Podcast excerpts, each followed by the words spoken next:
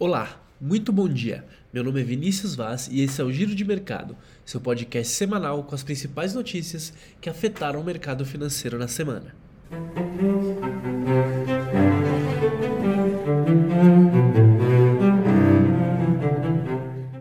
As bolsas internacionais apresentaram um viés misto durante a primeira semana de novembro, com destaque negativo para o mercado americano e positivo para os índices na Europa e na China. No lado dos juros, a semana trouxe viés de alta para os yields das Treasuries em meio aos discursos do Fed e dados de emprego, mostrando um mercado de trabalho ainda resiliente. Nas commodities, o desempenho foi positivo, com a perspectiva de redução da política de zero Covid na China impulsionando o petróleo. No continente asiático, os mercados chineses apresentaram uma semana positiva e de bastante volatilidade, impulsionada pelas notícias envolvendo a política de zero Covid. Diversas informações foram vinculadas durante a semana a respeito da tentativa de relaxamento na política, com destaque para o pedido do Conselho de Estado, que é o órgão responsável pelas medidas burocráticas no país, para fazer a retirada das penalidades aplicadas pelo governo às companhias aéreas que embarcarem passageiros infectados com a doença. Esse direcionamento é visto como uma das primeiras medidas a serem adotadas para aumentar o relaxamento da política zero Covid com os investidores colocando no radar sinais para as novas medidas a serem adotadas nas próximas semanas.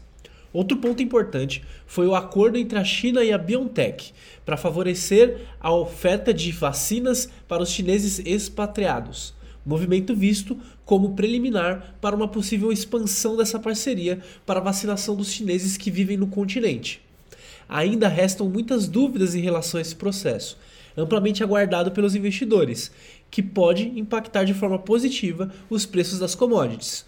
Em relação aos dados econômicos, destaque para a divulgação do PMI industrial pela Caixin, que mostrou o avanço para 49,2 pontos, que é acima do esperado, que era de 49 pontos.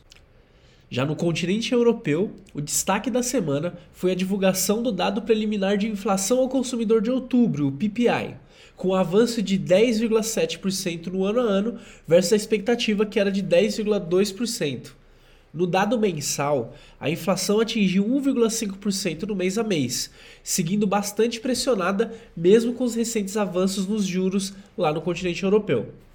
Outro ponto importante foi o discurso do presidente do Banco Central, que ressaltou que, mesmo em um cenário de recessão mais branda, a possibilidade de a inflação permanecer em níveis acima da meta de 2%, em função da elevada disseminação inflacionária, ainda existe. No Reino Unido, a decisão de política monetária levou a taxa de juros para 3%, em linha com o esperado pelo mercado, que era um aumento de 75 pontos base. Além disso, destaque para a divulgação dos resultados do PMI do setor de serviços, em 48,8 pontos, ante uma expectativa que era de 47,5, e o PMI composto, que veio em 48,2 pontos, ante uma expectativa de 47,2, o que mostra certa resiliência da economia inglesa em meio à situação conturbada atual. Nos Estados Unidos, o grande destaque da semana fica com a decisão de política monetária, com aumento de 75 pontos base na taxa de juros, elevando para 3,75% a 4%, que é em linha com o esperado. O mercado aguardava uma possível mudança no discurso duro que o comitê americano tem adotado em uma antecipação de que os próximos ajustes nas taxas de juros fossem menores do que o visto nessa última reunião. Esse movimento, embora amplamente aguardado, acabou não acontecendo, e o que se observou foi uma postura novamente conservadora em termos de condução de política monetária e controle de inflação, o que acabou por impactar negativamente os mercados, principalmente as ações mais sensíveis a juros. A intenção do Banco Central americano é continuar o seu processo de avaliar os dados econômicos no mês a mês, a fim de evitar a antecipação de um possível relaxamento da política monetária, visto que o processo de controle inflacionário ainda deve permanecer por um longo período. Outro destaque importante da semana foram os dados de emprego americano, com o principal dado, o payroll, mostrando um avanço na criação de vagas de emprego de 261 mil novas vagas, contra uma estimativa que era de 215 mil. A taxa de desemprego, por sua vez, mostrou avanço para 3,75 ante a expectativa que era de 3,7 no mês anterior. em linha com a redução da participação da população na força de trabalho. O dado serviu para corroborar a tese de que o processo de ajuste e controle de inflação ainda será longo nos Estados Unidos, visto que a atividade americana saudável, o mercado de trabalho estável e as pressões inflacionárias ainda são presentes. E no Brasil, a última semana foi marcada por forte volatilidade nos mercados. O Ibovespa chegou ao fim desta sexta-feira, contrariando as projeções e encerrando com a variação positiva de 3,16%, negociando aos 118 mil pontos. Com a agenda amena de indicadores macro, o movimento de maior apetite visto por parte dos investidores deve-se à diminuição de incertezas políticas, combinado com temporada de resultados e relaxamento sobre a política de Covid-0 na China, que voltaram a embalar os ativos domésticos. Do lado macro, a visibilidade concedida pelo Banco Central após a decisão do Copom na última quarta-feira foi o maior destaque. Ao contrário da tendência global de aperto monetário e aumento de taxa de juros, o Banco Central brasileiro decidiu por manter a taxa básica pela segunda reunião consecutiva, em 13,75% ao ano. Novamente, os dados de inflação sugeriram que a inflação no Brasil parece estar sob controle, diante de revisões por baixo do Boletim Focus e a continuidade da deflação. No Boletim Focus, os economistas seguiram revisando as estimativas de inflação e PIB. Para o IPCA, que é a nossa inflação, as projeções saíram de 5,62% ao ano para 5,6% ao ano em 2022 e de 4,97% ao ano para 4,94% ao final do ano de 2023.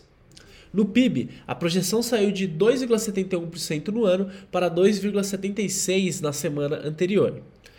Dentre os destaques da última reunião do, do Copom, o comitê reforçou o discurso de que não, há, não irá hesitar em retomar o ciclo de altas se a deflação não transcorrer de acordo com o esperado.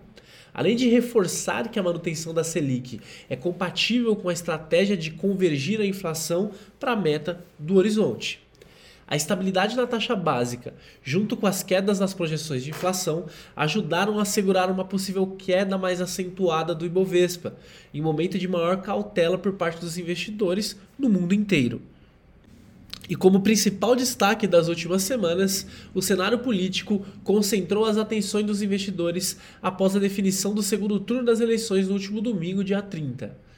Apesar da maior paridade vista nas urnas, o ex-presidente Lula do PT acabou vencendo o atual presidente Jair Bolsonaro do PL com 50,9% dos votos válidos. A definição do resultado acabou afastando do mercado a incerteza sobre o possível nome, passando a olhar de perto pautas como formação do time para 2023, assim como a fiscal e a formação da equipe de transição. Em relação à equipe que deverá comandar a passagem de bastão entre o governo de Bolsonaro e Lula, o petista nomeou Geraldo Alckmin, seu vice-presidente, como coordenador da equipe. Como consequência do resultado das urnas, apoiadores do Bolsonaro foram às ruas nesta semana com o intuito de manifestar em ato de, de, protesto a vitória do petista, que acabou concentrando atos em mais de 24 estados durante todos os últimos cinco dias. Liderado pelos caminhoneiros, os atos acabaram fechando rodovias federais e estaduais desde a manhã de segunda-feira, dia 31 do 10, e seguiram em pauta até esta quinta-feira, após o ministro Alexandre de Moraes, do STF, ordenar que a Polícia Rodoviária apresente em 48 horas o relatório sobre as multas aplicadas durante os bloqueios de rodovias federais. E no radar corporativo, apesar da queda de incertezas políticas sinalizar maior clareza para o mercado, os ativos ligados às commodities, varejo e educação figuram entre os destaques da semana. Do lado das commodities, as siderúrgicas ficaram entre as principais altas, puxadas por um novo, rel um novo relato sobre o alívio nas restrições à política de Covid-0 na China. As petrolíferas se beneficiaram nesta sexta-feira da alta das commodities, que voltou a subir com ímpeto em meio a uma forte desvalorização do dólar no exterior, favorecendo as júniores, com destaque para a 3R Petróleo e após dados fortes exportados no terceiro trimestre de 2022.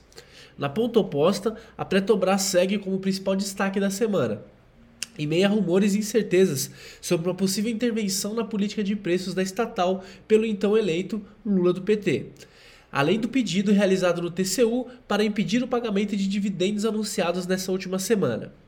Por fim, o varejo segue o movimento de alta durante os últimos dias, refletindo a melhora nas expectativas para o andamento das negociações, que tem como objetivo manter o pagamento do benefício Auxílio Brasil em 600 reais para 2023, elevando a tenda disponível para o consumo. E por hoje é isso. Agradeço sua audiência, um forte abraço, uma ótima semana e nos vemos na segunda-feira que vem.